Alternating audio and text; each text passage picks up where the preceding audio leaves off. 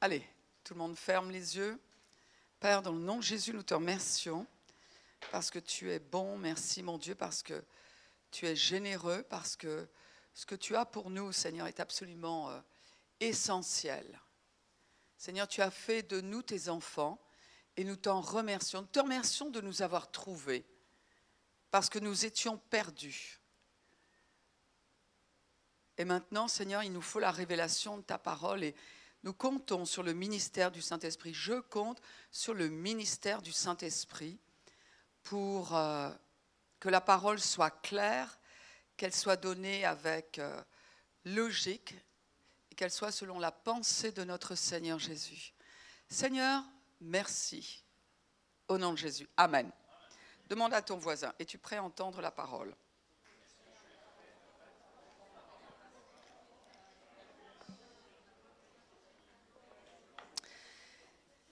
Alors, je vais, terminer ce que j'ai commencé euh, la semaine dernière, c'est-à-dire pourquoi devons-nous prier alors que les promesses de Dieu sont déjà oui en Jésus-Christ?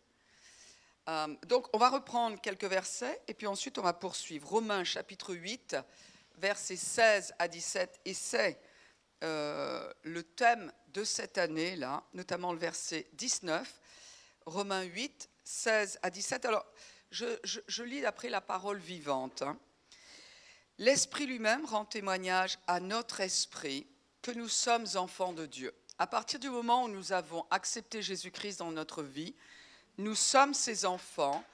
Euh, et alors, je veux faire attention en le disant parce que, évidemment, il y a une limite, hein, mais même si je ne prie pas, je suis son enfant. Même si je ne jeûne pas, je suis son enfant. À partir du moment où j'ai accepté Jésus-Christ dans ma vie, je suis son enfant. Cela veut dire quoi? Cela veut dire que nous recevons la nature de Dieu. Certains disent oui, mais quand même, ne faut-il pas confesser les péchés? Je vais répondre à quelqu'un, tiens. Ne faut-il pas confesser les péchés pour devenir enfant de Dieu? Non, il s'agit de confesser la seigneurie de Jésus-Christ. Donc, c'est ce que nous dit Romains chapitre 9, que, euh, chapitre 10, à vrai dire. Si nous confessons le Seigneur, Jésus, si nous croyons dans notre cœur qu'il est ressuscité des morts, nous sommes sauvés. Donc, c'est le fait de dire ce que Jésus a déjà été fait. Jésus a déjà été fait Seigneur, Jésus a déjà été fait Sauveur. Et quand tu confesses la Seigneurie de Jésus, alors il devient ton Sauveur. Alors certains disent, mais ne faudrait-il pas confesser les péchés? Tu sais quoi? Si tu veux te lancer dans cet exercice laborieux, si tu comptes sur ta confession des péchés pour être sauvé, alors tu ne seras jamais sauvé. Parce qu'il y a tous les péchés, d'abord, que nous avons oubliés, ceux que nous avons commis sans même nous en rendre compte, et ceux que nous n'appelons pas péché, mais que Dieu appelle péché. Alors si nous devions être sauvés sur notre propre confession des péchés, eh bien aucun d'entre nous ne le serait. Aucun d'entre nous ne serait sauvé. Maintenant, on peut réfléchir. Si nous ne sommes pas sauvés sur la confession de notre péché, comment pourrions-nous perdre notre salut si, nous, nous ne confessons pas nos péchés. Si je suis sauvé en fonction d'une œuvre, parce que la confession des péchés deviendrait une œuvre que j'aurais réussi à faire, que qui, euh, qui, qui, qui m'aurait accordé le mérite du salut, alors dans ces cas-là, je ne peux pas perdre mon salut en fonction d'une œuvre quelconque. Si je ne peux pas être sauvé à cause d'une œuvre, quelle qu'elle soit, je ne peux pas perdre le salut en fonction d'une œuvre, quelle qu'elle soit. Dans l'enthousiasme général, je continue. Or, si nous sommes enfants, maintenant je n'étais pas en train de dire il ne faut pas prier, vous comprenez cela. hein, parce que justement, on est en train de dire, on va expliquer pourquoi prier si nous savons que la victoire dans tous les domaines est déjà nôtre. On va expliquer cela.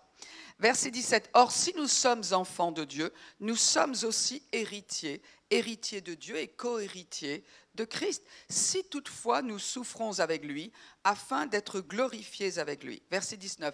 La création attend avec un ardent désir la révélation des fils de Dieu. La création attend pas simplement que les fils de Dieu soient manifestés, parce que le jour où les fils de Dieu sont manifestés, on verra les fils de Dieu régner sur la, création et la dominer au lieu de se faire dominer par elle. Dans la création, l'être humain est le plus important. La terre a été créée pour l'être humain et pas l'inverse. Et seuls ceux qui acceptent l'autorité des Écritures peuvent comprendre cela. Ceci dit, le verbe la révélation, ici le révéler, ça n'est pas dans le sens que ce soit dévoilé vers l'extérieur, pour l'extérieur, mais ici le verbe révéler, c'est qu'ils aient eux-mêmes la révélation de qui ils sont. Et une fois que l'on sait qui on est, alors oui, on peut dominer la terre. On n'est pas supposé dominer un autre être humain, mais la création, oui. Et la Bible nous dit que la création attend la révélation des fils de Dieu. C'est-à-dire que quand on commence à comprendre qui nous sommes maintenant que nous sommes unis à Jésus-Christ, alors on ne vit plus pareil, on, on, ne fait plus les mêmes choix, on ne parle plus pareil, on ne marche plus de la même manière, on ne pense plus de la même manière. On a un futur que l'on sait être dans notre union avec Christ. 1 Jean chapitre 5, versets 1 à 5, il est dit celui qui croit que Jésus est le Fils, pardon, celui qui croit que Jésus est le Christ est né de nouveau. Qui ici croit que Jésus-Christ est Fils de Dieu? Et la Bible dit c'est sur notre confession de foi, de ce que nous croyons, que nous sommes nés de nouveau. Donc vous comprenez qu'une seule confession de foi suffit pour être né de nouveau. Ce n'est pas la peine de croire qu'il faut que je répète, que je répète, que je répète, que je répète, que je répète.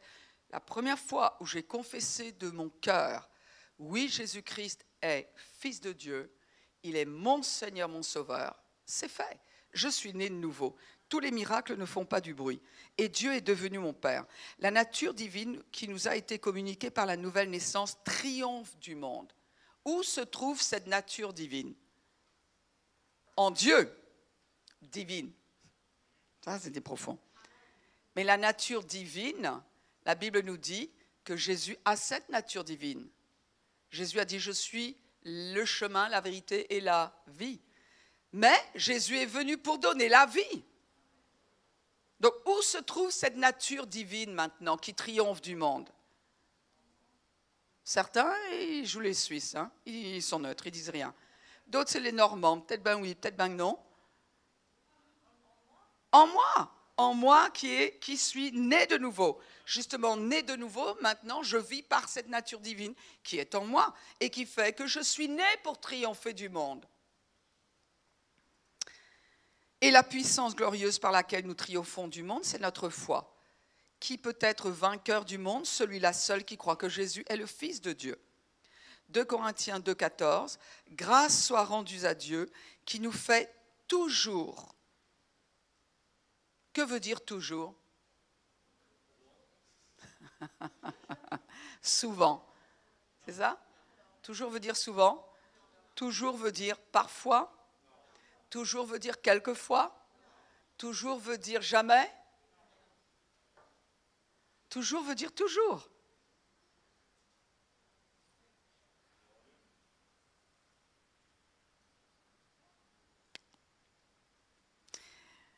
1 Corinthiens, 2 Corinthiens 1, 20, car pour ce qui concerne toutes les promesses de Dieu,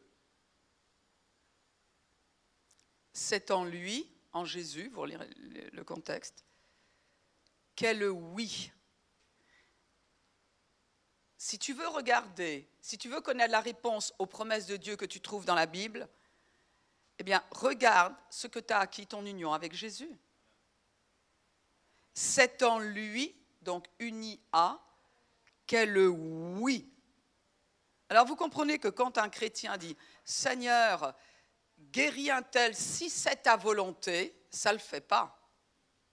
Ça ne marche pas. Dieu ne peut pas, il ne peut pas répondre, il ne peut pas exaucer une prière qui comporte un tel élément ou d'ignorance ou d'incrédulité, de doute.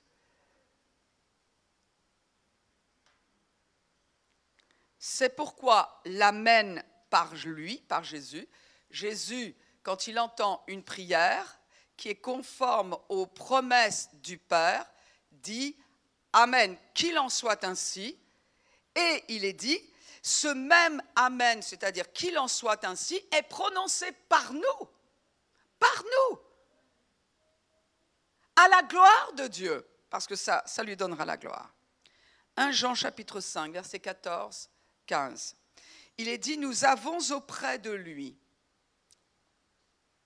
auprès de Dieu, cette assurance que si nous demandons quelque chose, tout et n'importe quoi, ben, ça dépend de quoi on parle. Selon sa volonté, c'est-à-dire ce que l'on peut lire qu'il nous a acquis légalement à la croix lors de sa mort, son ensevelissement et sa résurrection. Donc si nous demandons quelque chose selon sa volonté, sa volonté est écrite là. Il nous écoute. Et ça ne suffit pas. Vous connaissez des gens qui écoutent et qui font rien Ou qui écoutent mal quand on leur demande quelque chose? Ici, quand nous demandons au Père quelque chose, donc nous demandons au Père au nom de Jésus, selon ses promesses, immédiatement, il nous écoute. D'après vous, pourquoi nous écoute-t-il En sachant qu'on lui a déjà demandé une promesse qu'il nous a faite. Vous, comprenez que Dieu nous a fait des promesses pour que nous les ayons. Ce n'est pas pour remplir du papier, pour nous enquiquiner. On a les yeux qui se croisent après avoir lu la Bible. On se dit, oh, je ne sais pas, il fait, il fait toutes ces belles promesses, il a de belles paroles. Attention, attention. Il ne vit pas que dans le midi, le Seigneur. Il n'est pas limité à la tchatch. Euh. Ce n'est pas un beau parleur, notre Dieu. Il nous fait des promesses pour que nous sachions avec assurance ce qu'il veut nous donner. C'est énorme. Et donc il nous écoute. Quand il nous entend formuler sa promesse, prier, c'est communiquer avec Dieu. Quand il nous entend formuler sa promesse, immédiatement, l'oreille de Dieu se, se, penche, se tend vers nous.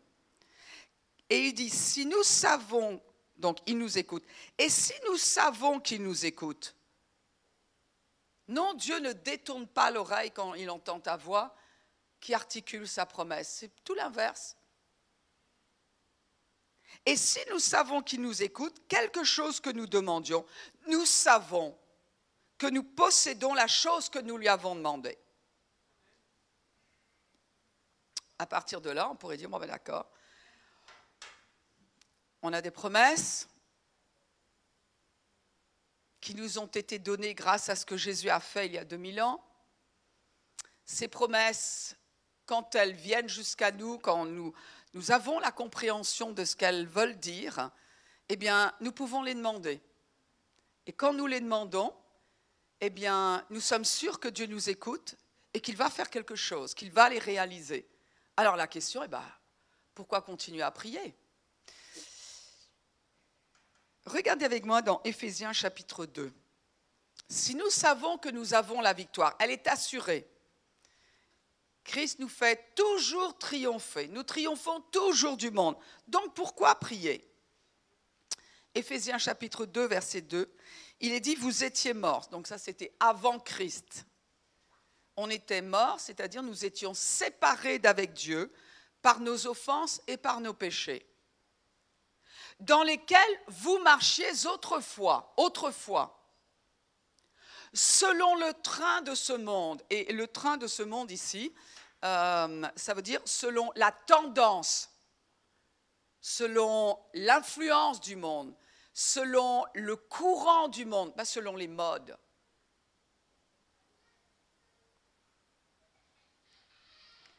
Et il est dit qui est derrière le train de ce monde, qui est derrière l'influence, le monde étant tout le système sans Dieu? Et il est dit ici qui est derrière selon le prince de la puissance de l'air. Ah, y aurait-il une influence autre que celle du Père, du Fils et du Saint-Esprit? Les êtres humains seraient-ils sous influence? Alors la question serait de, de dire, sous quelle influence suis-je?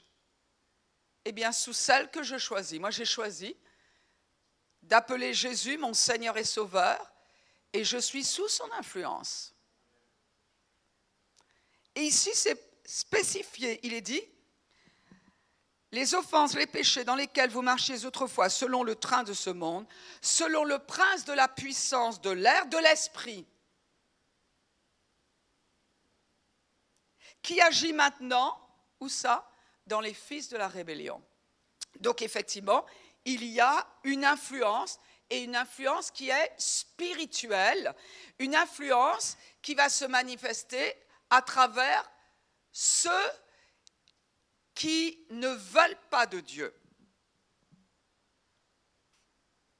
On pourrait dire jamais à travers les chrétiens. Ah ben si, un chrétien peut très bien avoir l'Esprit de Dieu en lui, mais euh, dans sa chair, euh, laisser, euh, laisser la place à toutes sortes d'influences. Souvent par ignorance ou dans ses pensées. Dans notre esprit, non, on ne peut pas. On ne peut pas avoir cette influence parce que notre esprit est scellé. Donc, euh, l'essentiel est protégé. Mais ici, il est question d'influence de la puissance de l'air.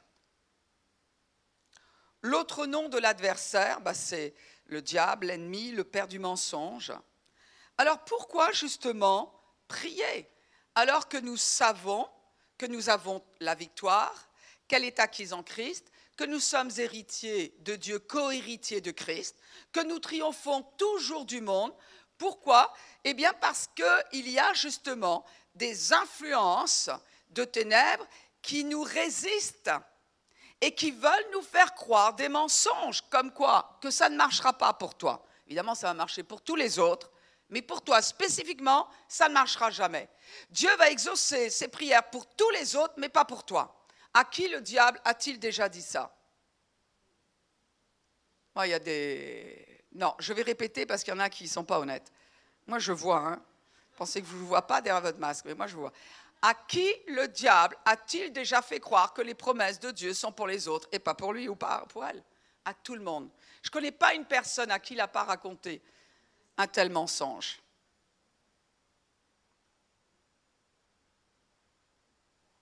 À qui le diable a-t-il fait, croire que Dieu le Père ne s'intéressait pas à, à toi?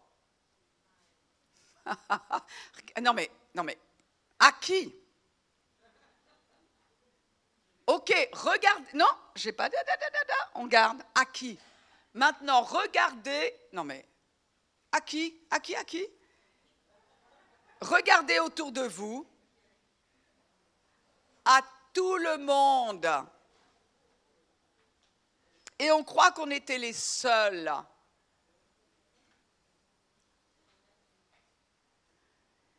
Le diable espère que nous finirons, à force de nous résister, il espère que nous finirons par dire Dieu m'a trompé. Le même piège qu'il avait tendu à Adam et Ève dans le jardin, alors qu'il ne manquait de rien. Le diable espère qu'en faisant tarder des réponses, on finira par capituler, on finira par accuser Dieu, on finira par croire qu'il ne nous aime plus, on finira par croire que, oh, la Bible, après tout, c'est une histoire euh, moyenâgeuse. Regardez avec moi un exemple. Alors, vous savez quoi? Non, vous n'allez pas regarder, je vais juste vous le lire. Je vais vous le lire. mais vous pouvez noter, et de toute façon, vous pourrez réécouter, bien sûr. Hein. Si vous allez sur ek21.org, vous réécoutez. Daniel chapitre 10, 1 à 4. Donc, Daniel est un jeune homme qui a fait partie de la déportation quand les Babyloniens ont attaqué euh, Jérusalem, attaqué toutes les terres qui leur avaient été données. Eh bien, il y a une grande partie qui a été déportée et amenée euh, en Perse. Et Daniel, donc, était un, de ceux qui euh, a été exilé et il est à la cour du roi. C'est un, jeune homme qui est très, très, très intelligent. Il a été remarqué, lui et ses trois amis ont été remarqués. Et ici, la troisième année de Cyrus, roi de Perse, donc c'est à peu près moins 536 avant Jésus-Christ, une parole fut révélée à Daniel, qu'on nommait Belshazzar. Cette parole, qui est véritable, annonce une grande calamité une grande ruine, un grand désastre. Et il fut attentif à cette parole, et il eut l'intelligence de la vision.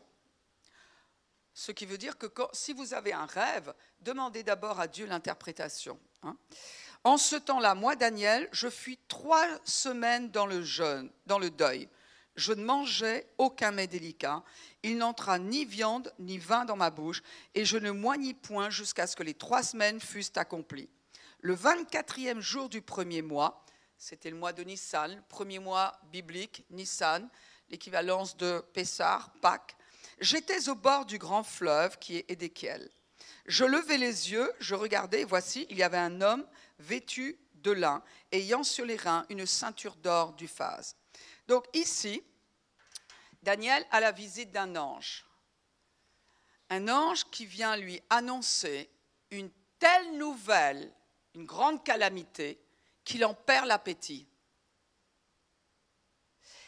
Daniel n'est pas en train de se forcer à jeûner, il, a perdu l'appétit, c'est-à-dire que tout d'un coup, ce qu'il a vu était tellement immense qu'il euh, il n'y avait plus d'autre intérêt. Il a été complètement captivé et ça a duré trois semaines. Et il se demande, il a beaucoup de questions. Donc le 24e jour du mois, verset 9, j'entendis le son de ces paroles. Comme j'entendais le son des paroles, je tombais frappé d'étourdissement, la face contre terre. Et voici, une main me toucha et secoua mes genoux et mes mains. Puis il me dit, Daniel, homme bien-aimé, sois attentif aux paroles que je vais te dire, et tiens-toi debout à la place où tu es, car je suis maintenant envoyé vers toi. Donc d'abord, il a une vision, et là, il y a l'ange qui est devant lui. Il a une calamité avait été annoncée, mais de toute évidence, il a été tellement frappé, il en a perdu l'appétit, et il n'y avait plus ni viande ni mets délicats qui l'intéressaient. Ça vous est déjà arrivé, ça euh, Ou tout simplement parce que vous sentez il y a quelque chose qui se passe. Il y a quelque chose qui se passe et ah, vous, vous, vous n'avez pas envie de manger. Vous, vous, vous êtes là. Vous... Alors, ce n'est pas de la dépression. Hein. Euh, ça n'est pas non plus un régime. Il y a une différence entre un régime et un jeûne. Mais c'est juste une attirance ou plutôt d'un côté, on délaisse les choses qui nourrissent notre chair et on, est porté vers ce qui est spirituel, même si on ne peut pas encore mettre le doigt dessus, et c'est ce qui est arrivé à Daniel. Mais là, au bout de trois semaines, un être spirituel, un ange de Dieu, se présente à lui.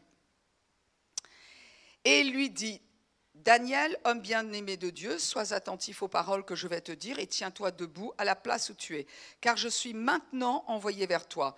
Lorsqu'il m'eut ainsi parlé, je me tins debout en tremblant, et il me dit, Daniel, ne crains rien, car c'est important, dès le premier jour où tu as eu à cœur de comprendre et de t'humilier devant ton Dieu, s'humilier ne veut pas dire se rabaisser comme une loque, ça veut dire, Seigneur, j'ai besoin de toi.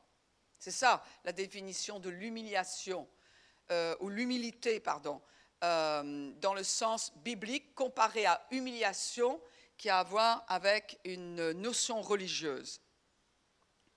Dès le premier jour où tu as eu à cœur de comprendre et de t'humilier devant ton Dieu, tes paroles ont été entendues.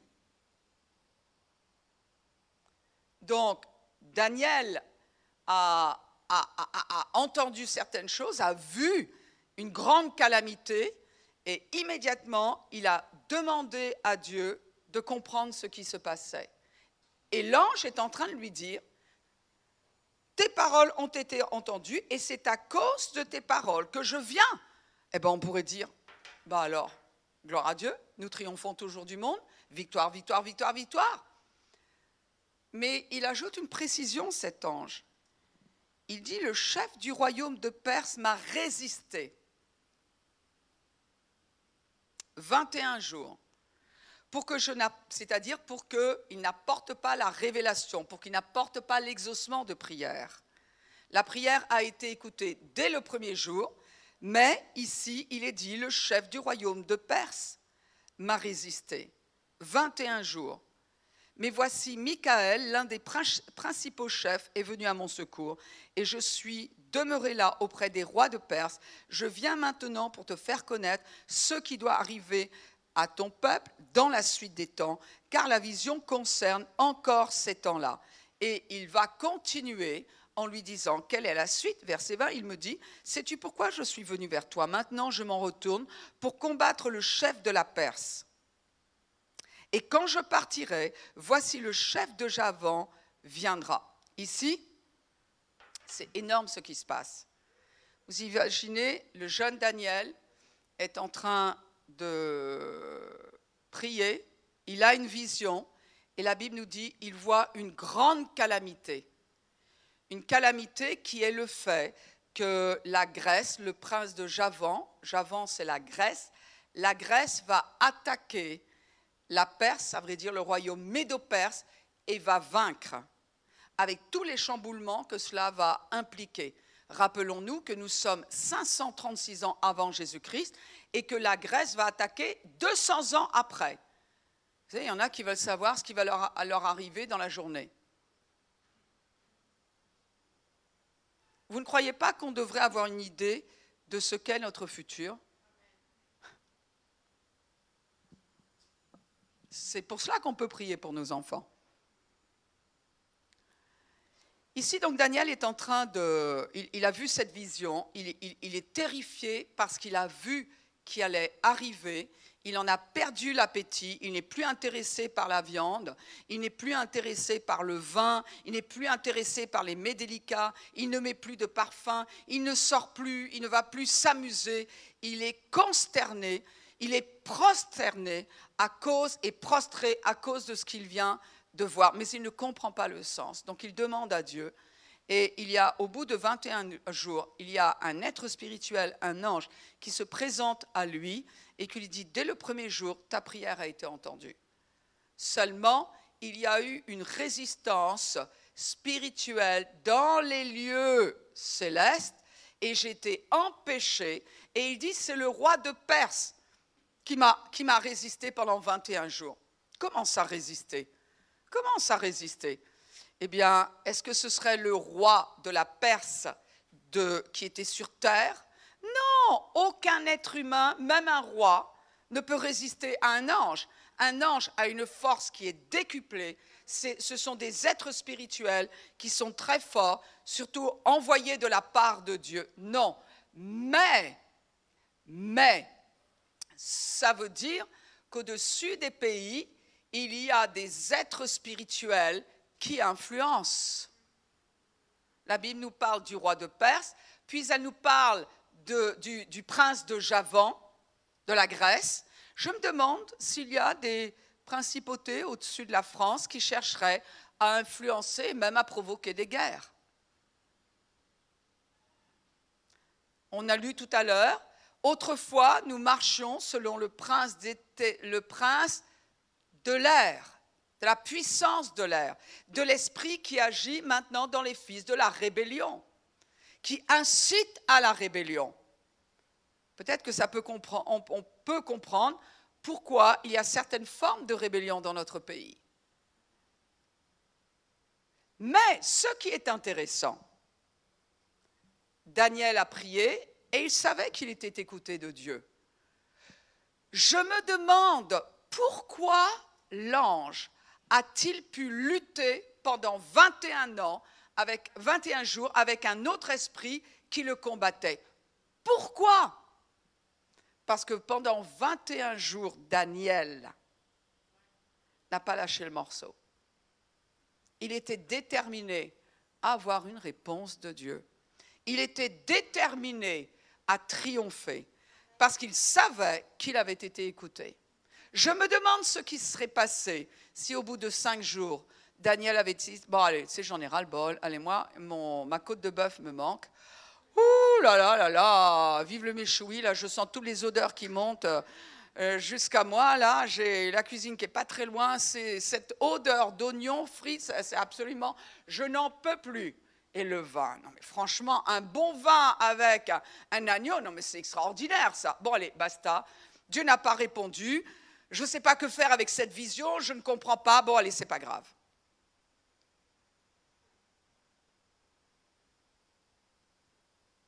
Ce qui veut dire, nous n'avons pas besoin, chaque fois que nous attendons une prière, de nous mettre à jeûner. Lui, ça a été une réaction naturelle. Le jeûne n'a pas pour but de changer Dieu. on, ne jeûne pas pour négocier avec Dieu. On chante, on jeûne pour faire taire la voix de notre chair afin d'être plus sensible à ce qui est plus spirituel. Donc Daniel, ça a été ce qu'il a fait. Le principe, c'est que oui, il n'y a pas que Dieu et nous sur cette terre. Il y a Dieu, nous, les anges, les anges de Dieu, les anges déchus, des principautés. La Bible dit, nous avons la victoire, mais à nous de continuer à parler la victoire. Et à nous de laisser à Dieu l'opportunité de faire ce qu'il a à faire, sachant ce qu'il voit.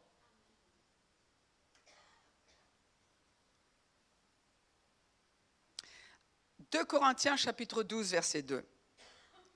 L'apôtre Paul dit, Je connais un homme en Christ qui fut, il y a 14 ans, ravi jusqu'au troisième ciel. Si ce fut dans son corps, je ne sais, si ce fut hors de son corps, je ne sais, Dieu le sait.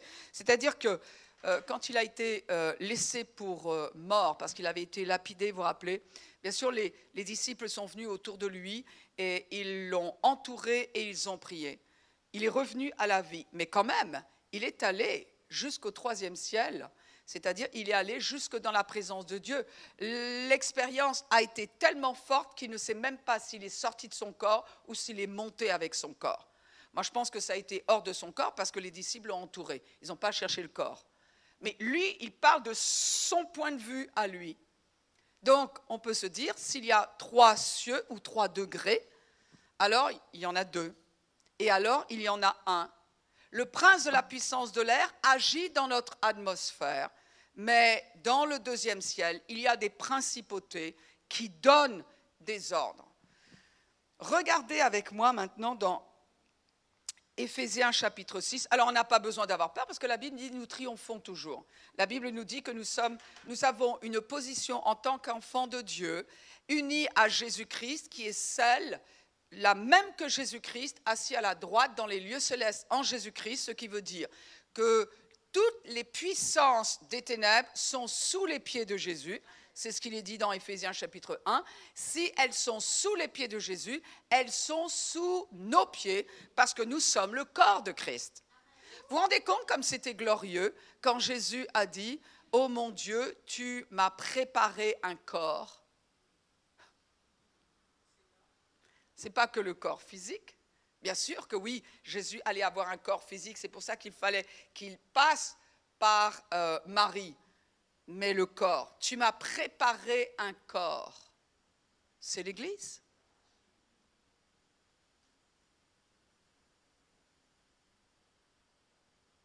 Et la Bible dit que tous les ténèbres sont sous nos pieds. Mais ce n'est pas parce que la victoire nous est promise que nous n'avons pas à tenir ferme sur les promesses de Dieu. Bon, ben, j'ai prié une fois, bon, ben, ça y est, Dieu m'a entendu, eh ben, non, il y a de l'opposition. Éphésiens chapitre 6, versets 12-13, car nous n'avons pas à lutter contre la chair et le sang. Les êtres humains ne sont pas nos problèmes. Mais si ceux qui sont, qui, nous causent des problèmes, encore et encore et encore, eh bien, s'ils se laissent influencer par des esprits mauvais,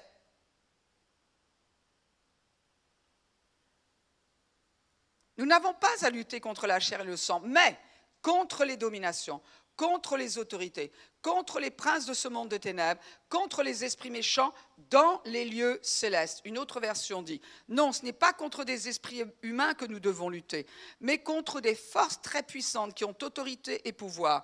Nous devons lutter contre les puissances qui dirigent le monde de la nuit, contre les esprits mauvais qui habitent entre le ciel et la terre.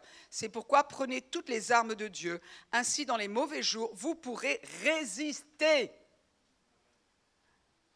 les chrétiens n'aiment pas résister. C'est pour ça qu'ils n'aiment pas venir aux réunions de prière. Parce que notre chair n'aime pas résister. Notre chair veut manger de la viande tout de suite. Notre chair veut, boire des vins délicats tout de suite. Notre chair veut euh, repartir euh, et reprendre sa vie euh, comme si elle n'avait jamais entendu parler de Dieu ou de Dieu.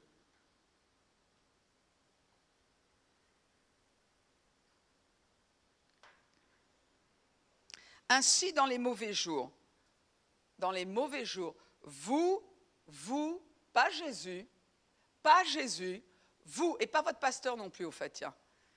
Je, je prie pour vous, mais si, si, si, vous êtes dans des mauvais jours, vous priez pour vous. Bien sûr, je veux joindre ma foi à la, vôtre, hein, on comprend cela. Mais pas, ça n'est pas Jésus qui, qui le fait. Vous pourrez résister. Et après avoir bien lutté, et ça n'est pas lutter physiquement, c'est lutter par la parole. Vous resterez debout. Donc il y a une véritable organisation militaire dans les ténèbres. Euh, il y a les démons euh, donc, qui sont d'un ordre inférieur. Vous savez, ce sont souvent ceux qui, euh, ceux qui vont causer des, des, petits tracas, ou comme par exemple un enfant qui, a des, qui, qui fait des cauchemars. Très souvent, ce sont des petits démons, ça. Il faut juste leur dire, dans le nom de Jésus, tu arrêtes maintenant, stop, tu arrêtes. Euh, euh, quelqu'un qui euh, cause des, des problèmes dans le quartier ou autre, ça ce sont. Mais il y a des démons d'un ordre supérieur, la Bible appelle les esprits méchants. Des actes de, de méchanceté, des, des génocides par exemple. Là, c'est certain, ce sont ces esprits méchants dans les lieux célestes. Et cela, la Bible nous dit, vous vous rappelez dans Matthieu chapitre 18 ce qu'il nous est dit, je vous le lis, verset 18, je vous le dis en vérité, tout ce que vous lirez sur la terre sera lié dans les cieux. Ah, dans les cieux dans lesquels? Bah, Évidemment, pas au troisième, pas là où est Dieu.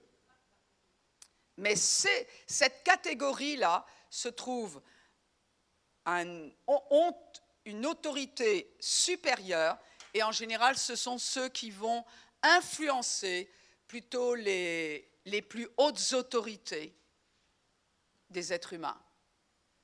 Les plus hautes autorités des êtres humains étant, vous vous rappelez ce qui nous est dit?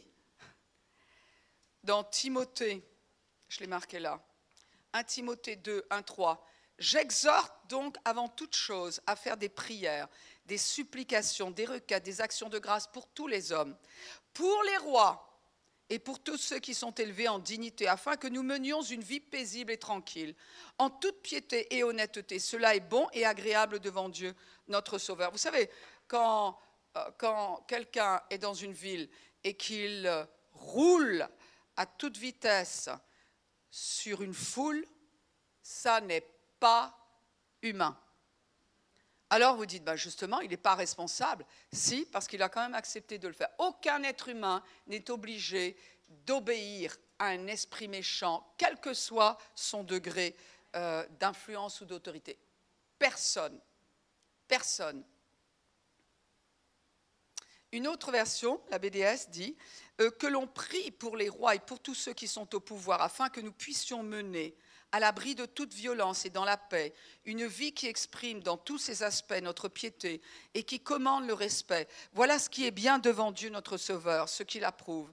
La Passion traduit dit Et priez pour tous les dirigeants politiques et leurs représentants afin que nous puissions vivre tranquillement, sans être dérangés, en adorant d'un cœur pur le Dieu de l'admiration. Il est agréable à notre Dieu sauveur de prier pour eux. Il n'est pas dit de prier quand nous aimons leur politique, il est dit prier. Pourquoi? Parce qu'ils sont vulnérables. Surtout s'ils ne sont pas nés de nouveau, ils sont vulnérables à des, euh, influences méchantes il ne faut pas oublier que ceux qui euh, sont chargés de voter les lois, qui sont chargés d'appliquer les lois, vous croyez que le diable ne va pas s'intéresser à eux en priorité? Et la Bible dit, il faut prier.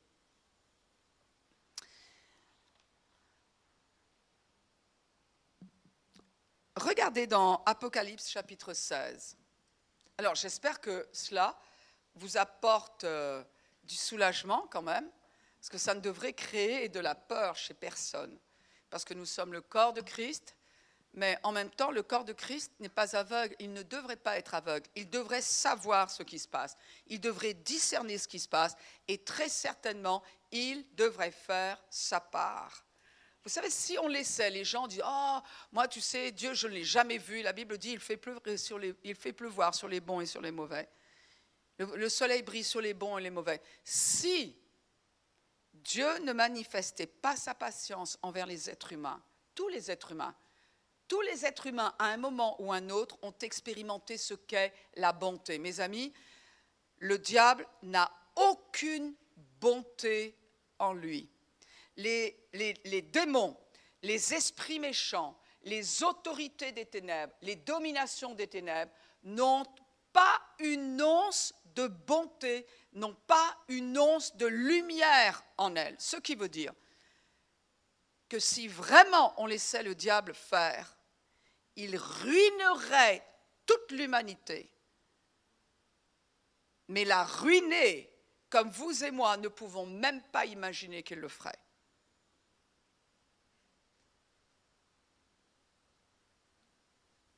Voilà à quel point il est méchant. Et nous, l'Église, eh bien, nous devons savoir ce qui se passe, nous devons comprendre les, influences qu'il y a. Et nous devons comprendre pourquoi nous devons prier alors que la victoire nous a été donnée. Vous y êtes, Apocalypse chapitre 16, versets 13, 14 et verset 16. Alors, ce passage-là est à venir dans le futur. C'est dans le futur que ça va se passer. La Bible nous parle de l'enlèvement de l'Église et puis elle nous dit que dans le futur, il va très proche d'ailleurs, il va y avoir une période exacte de sept ans. On sait exactement ce qui va se passer par ces sept ans. À la fin de ces sept ans-là, voilà ce qui va se passer. Je vis sortir de la bouche du dragon et de la bouche de la bête. On viendra sur le sujet une autre fois, mais le dragon, c'est le diable. Et la bête, ça va être l'antichrist, c'est-à-dire ce leader européen qui va chercher à dominer les nations. Et la bouche du faux prophète, parce qu'il aura son faux prophète. Trois esprits impurs semblables à des grenouilles. Remarquez qu'il est dit, je vis, donc l'apôtre Paul, euh, euh, Jean, pardon, est dans l'esprit Et il dit, dans l'esprit, donc c'est quelque chose qu'il n'a pas pu voir dans le naturel, il dit, je vois sortir de la bouche des esprits impurs. Et regardez ce qu'il faisait. Car ce sont des esprits de démons qui font des prodiges et qui vont vers les rois de toute la terre. Vers les rois, vers les présidents, vers les parlements, vers les sénats, vers euh, ceux qui sont à la tête des forces armées, etc. Mais là, ils vont aller surtout chercher à influencer ceux qui sont à la tête des pays. Quoi? Afin de les ramener, de les rassembler pour le combat du grand jour du Dieu Tout-Puissant. Et on sait ce qu'est cette guerre. Il les rassemble dans le lieu appelé en hébreu Armageddon, la fameuse guerre d'Armageddon, qui ne sera pas la dernière parce qu'il y en aura une autre après. Mais en tout cas, vous savez, la Bible, euh, un chrétien euh, doit être capable de ce qui... Je vais répéter là, j'ai tellement de choses à dire que j'essaie de... Un chrétien doit être capable de comprendre ce qui se passe aujourd'hui. Mais ici, il est parlé d'une influence enténébrée qui cherche à influencer des dirigeants de manière à les inciter à faire la guerre. Et celle-là, elle va avoir lieu.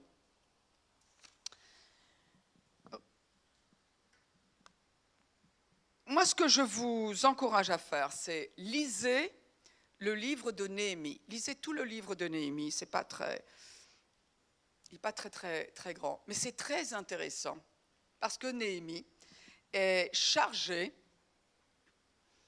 C'est, moi, j'aime beaucoup ce, livre-là. Je le trouve très très encourageant parce qu'on voit des, va-et-vient. Néhémie comprend quels sont les temps, etc.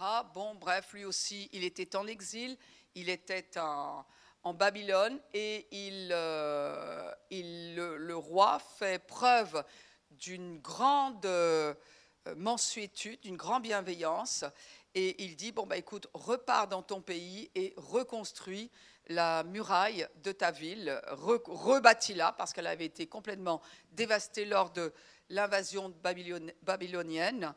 Et il, y repart. Seulement, quand il est en train de se mettre à l'œuvre, les choses ne sont pas aussi faciles qu'elles le sont. C'est-à-dire qu'il a l'argent pour rebâtir, il a la volonté pour rebâtir, il a des hommes avec lui pour rebâtir. Il y avait des juifs qui étaient restés sur place. Il y a toujours eu une présence juive euh, sur la terre d'Israël, même quand il y a eu des invasions et même quand il y a eu des, occupations.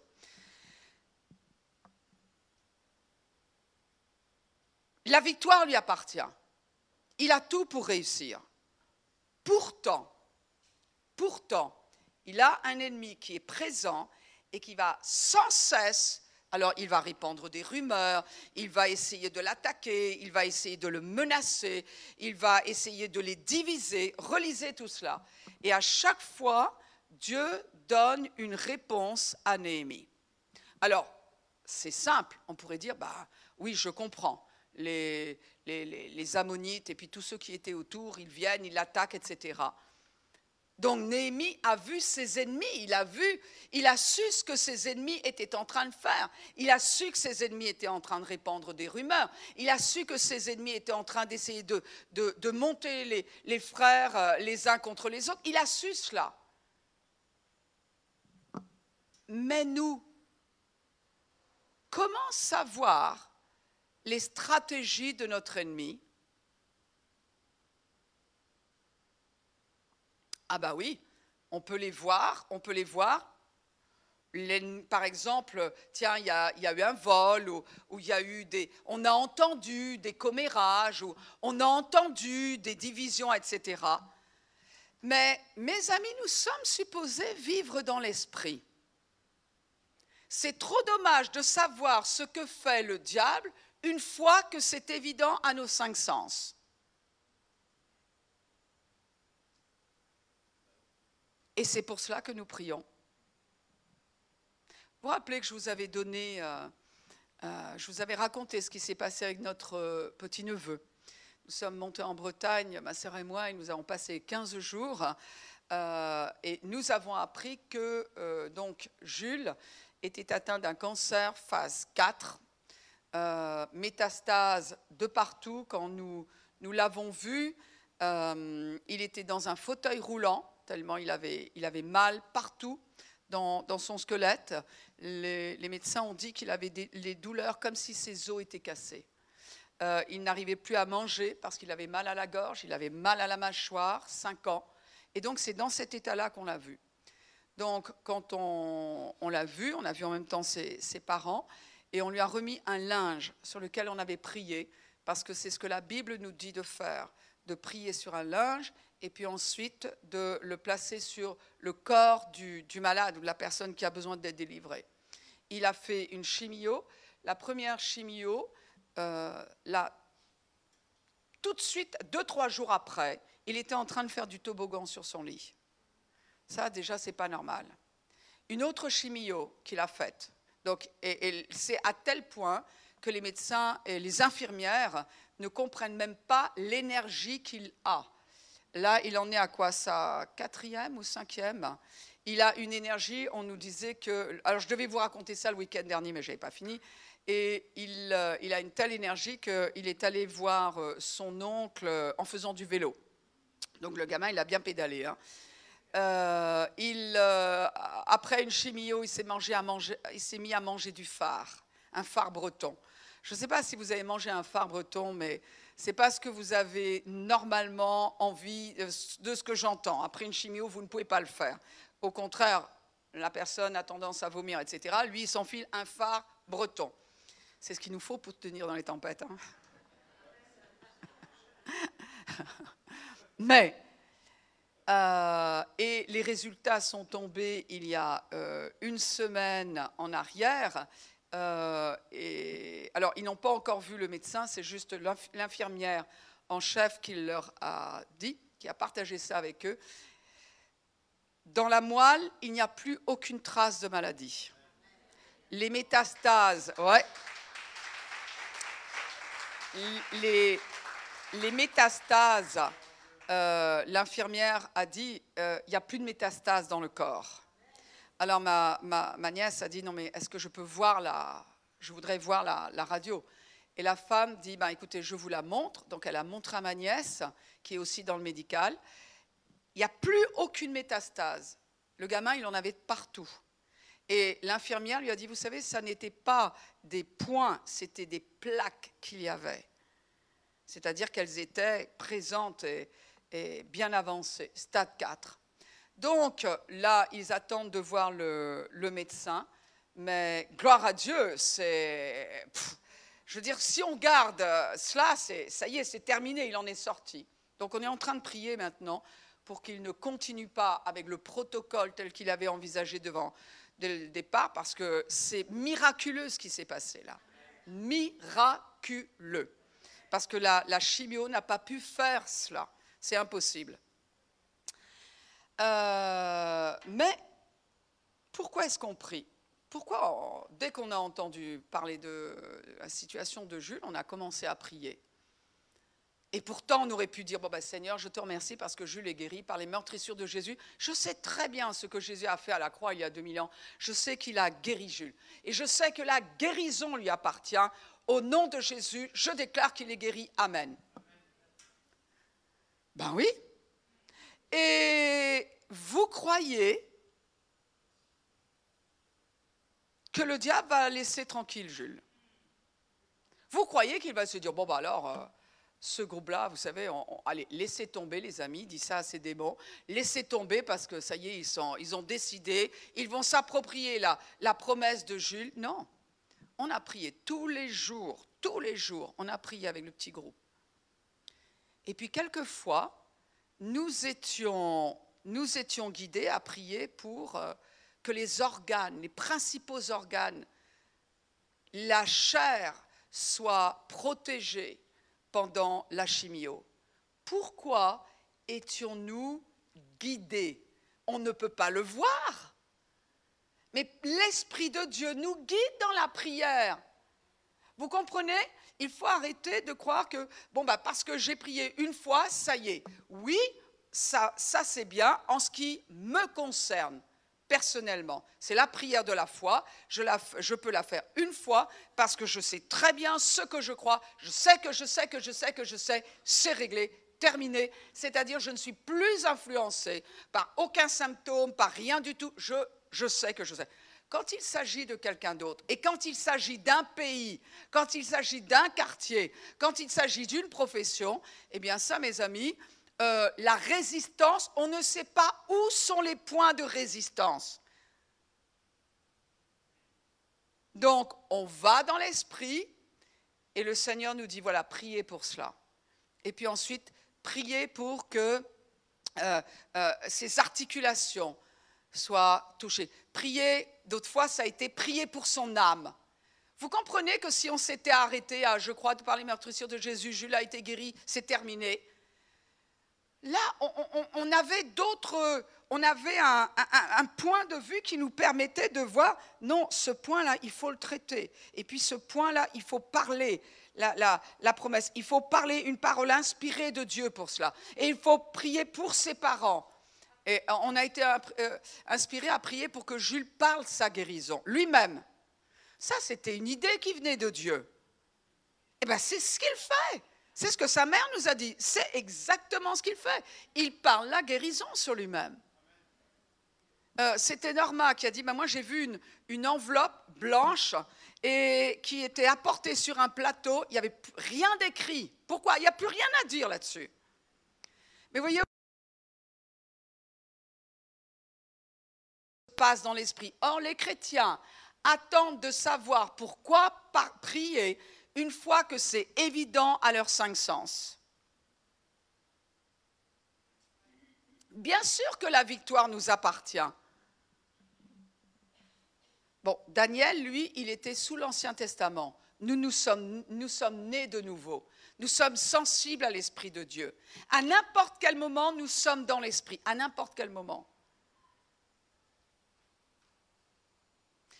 Vous savez, peut-être que vous vous rappelez qu'à un moment, il y avait une servante de Dieu qui est maintenant avec le Seigneur, qui, euh, venait nous rendre visite, qui, euh, Lucie Maki. Cette femme-là a prié, a eu le nom de Ben Laden avant même qu'on ait jamais entendu parler de ce nom-là. C'est une femme qui avait à cœur le Moyen-Orient et elle priait, elle priait. Et très souvent, il y avait ce mot bizarre savez, quand vous priez en langue, eh bien non, on ne comprend pas tout. Ce mot bizarre, Ben Laden, Ben Laden, Ben Laden, et elle a prié, elle a prié, elle a prié, elle a prié, elle a prié. Il y a de, de grandes chances, on le saura arriver au ciel, qu'il y a beaucoup de choses qui ont été évitées.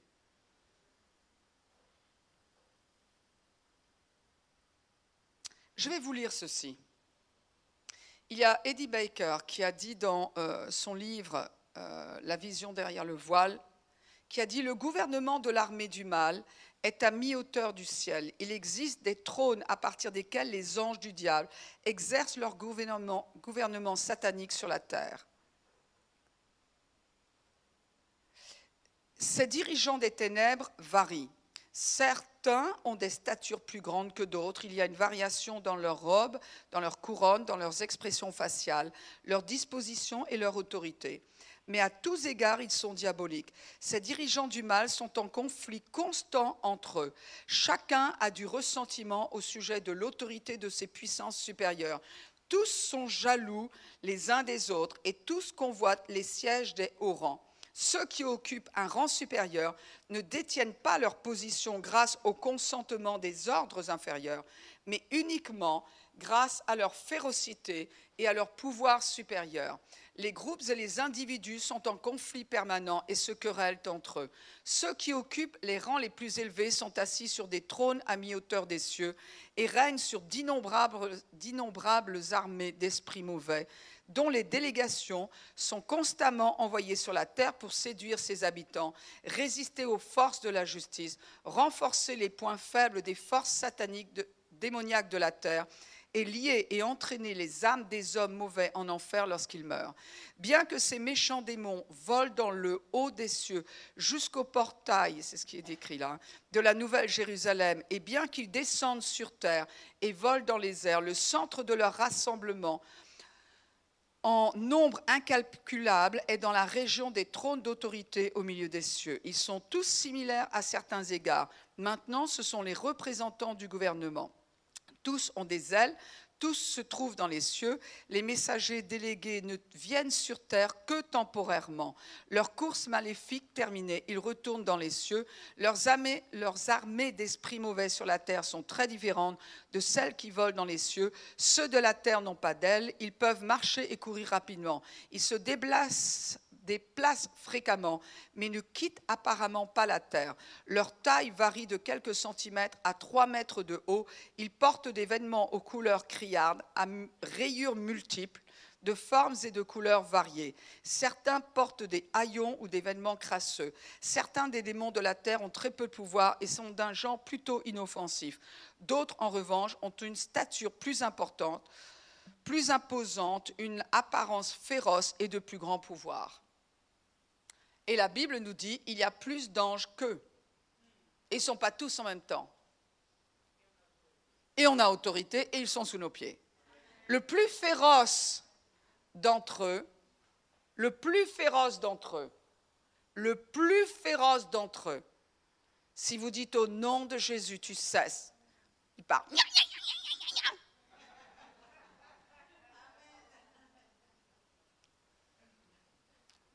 La Bible nous dit dans Ésaïe que le jour où nous allons voir qui ils sont, qui est le diable, on dira C'est toi? C'est toi qui séduisais? Non, j'y crois pas que je t'ai cru. C'est toi qui séduisais les nations? Ça n'est que toi, ça n'est que ça? Un premier ministre néerlandais et théologien réformé Abraham Kuyper, a déclaré un jour Si un jour les rideaux étaient tirés et que le monde spirituel derrière eux apparaissait, ils exposeraient à notre vision spirituelle une lutte si intense, si convulsive, balayant tout ce qui se trouve à sa portée, que la bataille la plus féroce jamais livrée sur terre ressemblerait en comparaison à un simple jeu. Ce n'est pas ici mais là-haut que se déroule le véritable combat. Notre lutte terrestre bourdonne sous son contre-coup. Il y a Ayane Duguy qui a commenté ceci. Il a dit Les paroles de l'ange ont ouvert une toute nouvelle perspective sur les difficultés auxquelles était confronté le peuple de Dieu qui essayait de reconstruire Jérusalem. Il n'était pas simplement confronté à une opposition humaine, mais à une opposition de la part d'êtres spirituels puissants dans les royaumes célestes. Cela explique pourquoi les progrès de la reconstruction de leur ville étaient si lents. Autrement dit, l'opposition locale à la parole de Dieu à Jérusalem faisait partie d'une bataille universelle dans les cieux. Entre autres, si vous voulez savoir pourquoi il y a tant de déchirements au sujet de la ville de Jérusalem, c'est parce qu'il y a un combat pour se l'arracher dans les cieux. Qui aimerait diriger notre pays? Je ne parle pas d'un parti politique, ça n'a aucune importance qui influence L'Écossais Sinclair Ferguson a écrit que, que Marie, reine d'Écosse, est réputée avoir dit qu'elle craignait les prières de John Knox plus qu'elle ne craignait une armée envahissante. Donc oui, la victoire nous a été acquise en Jésus-Christ. Oui, nous triomphons toujours en Jésus-Christ. Il y a des choses que l'on va voir instantanément se passer. Et quand il y a des choses qui ne se passent pas instantanément, eh bien, restons confiants, restons dans la foi et continuons à proclamer ce qui nous appartient. Mais il y a des choses, des, points de résistance de l'ennemi qu'on ne connaîtra que si on va dans l'esprit.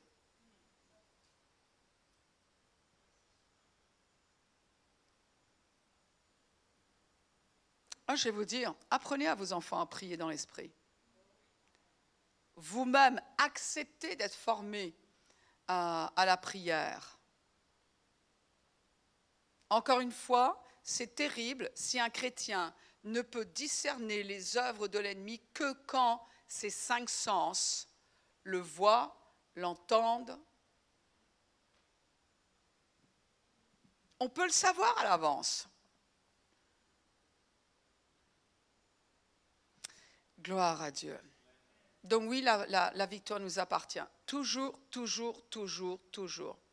Maintenant, s'il y a au milieu de nous des personnes qui ont connu des types d'oppression contre elles, que ce soit que vous soyez devant votre écran, que vous soyez dans cette pièce, eh bien nous allons exercer notre autorité, vous allez en être délivrés immédiatement.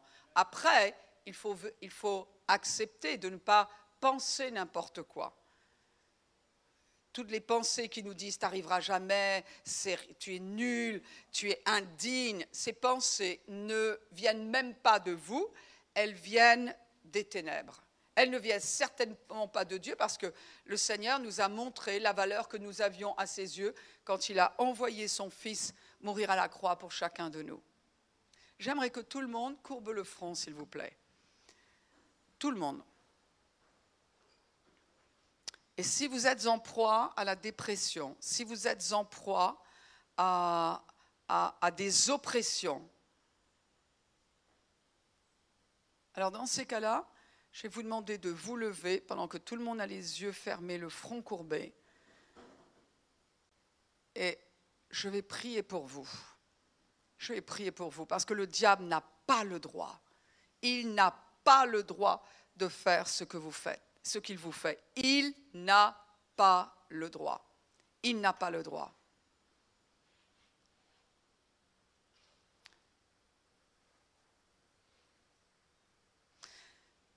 Père, dans le nom de Jésus, nous, nous sommes euh, admiratifs, admiratifs, Seigneur, devant tout ce que tu fais.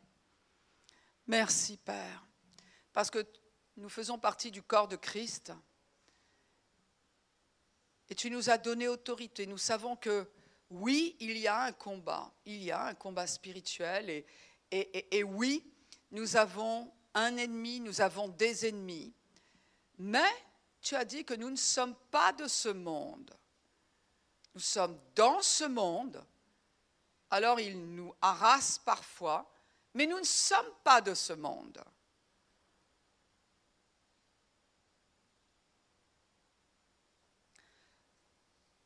Dans le nom de Jésus, je commande à tous ces esprits méchants, à ces esprits de ténèbres qui s'en prennent à ces bien-aimés. Dans le nom de Jésus, je vous ordonne de cesser maintenant. Maintenant. Vous cessez vos œuvres et vos manœuvres contre quiconque est en train de répondre à cet appel. Debout, ici, devant son poste, devant son ordinateur, devant son écran, ou qui aurait dû se lever et qui est resté assis. Stop au nom de Jésus. Seigneur, merci. Nous libérons l'Esprit de Dieu, nous libérons dans le nom de Jésus la puissance de Dieu envers chacun, afin que ces chaînes d'oppression tombent. Seigneur, tu entoures chacun d'amour, de foi. Seigneur, que chacun puisse savoir maintenant que tu es son Père céleste et que tu l'aimes. Merci mon Dieu. Merci pour ce jour glorieux. Merci pour ce jour de victoire. Merci de ce, pour ce jour, mon Dieu, que tu as attendu parce que tu savais ce que tu allais faire. Et nous disons, oui, Satan, ça n'est que toi. Ah, ça n'est que toi. Nous régnons dans la vie.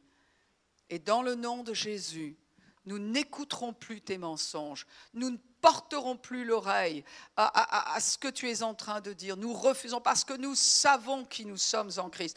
Et nous acceptons l'identité que Dieu nous a donnée en Jésus-Christ. Nous acceptons le statut que nous avons en tant que fils de Dieu. Merci mon Dieu. Merci pour ce jour de victoire. Oh Seigneur, levons, levons, levons les mains tous. Ah, levons-nous, levons-nous. J'appelle l'équipe de louanges là maintenant. Et on va continuer, continuer, continuer, continuer. Je vais vous dire, l'onction de Dieu, elle est là. L'onction de Dieu est présente. Il n'y a aucun captif parmi nous. Seigneur, nous élevons ton nom. Oh, béni soit le nom de notre Seigneur. Merci pour ces réalités spirituelles qui sont nôtres en Jésus-Christ.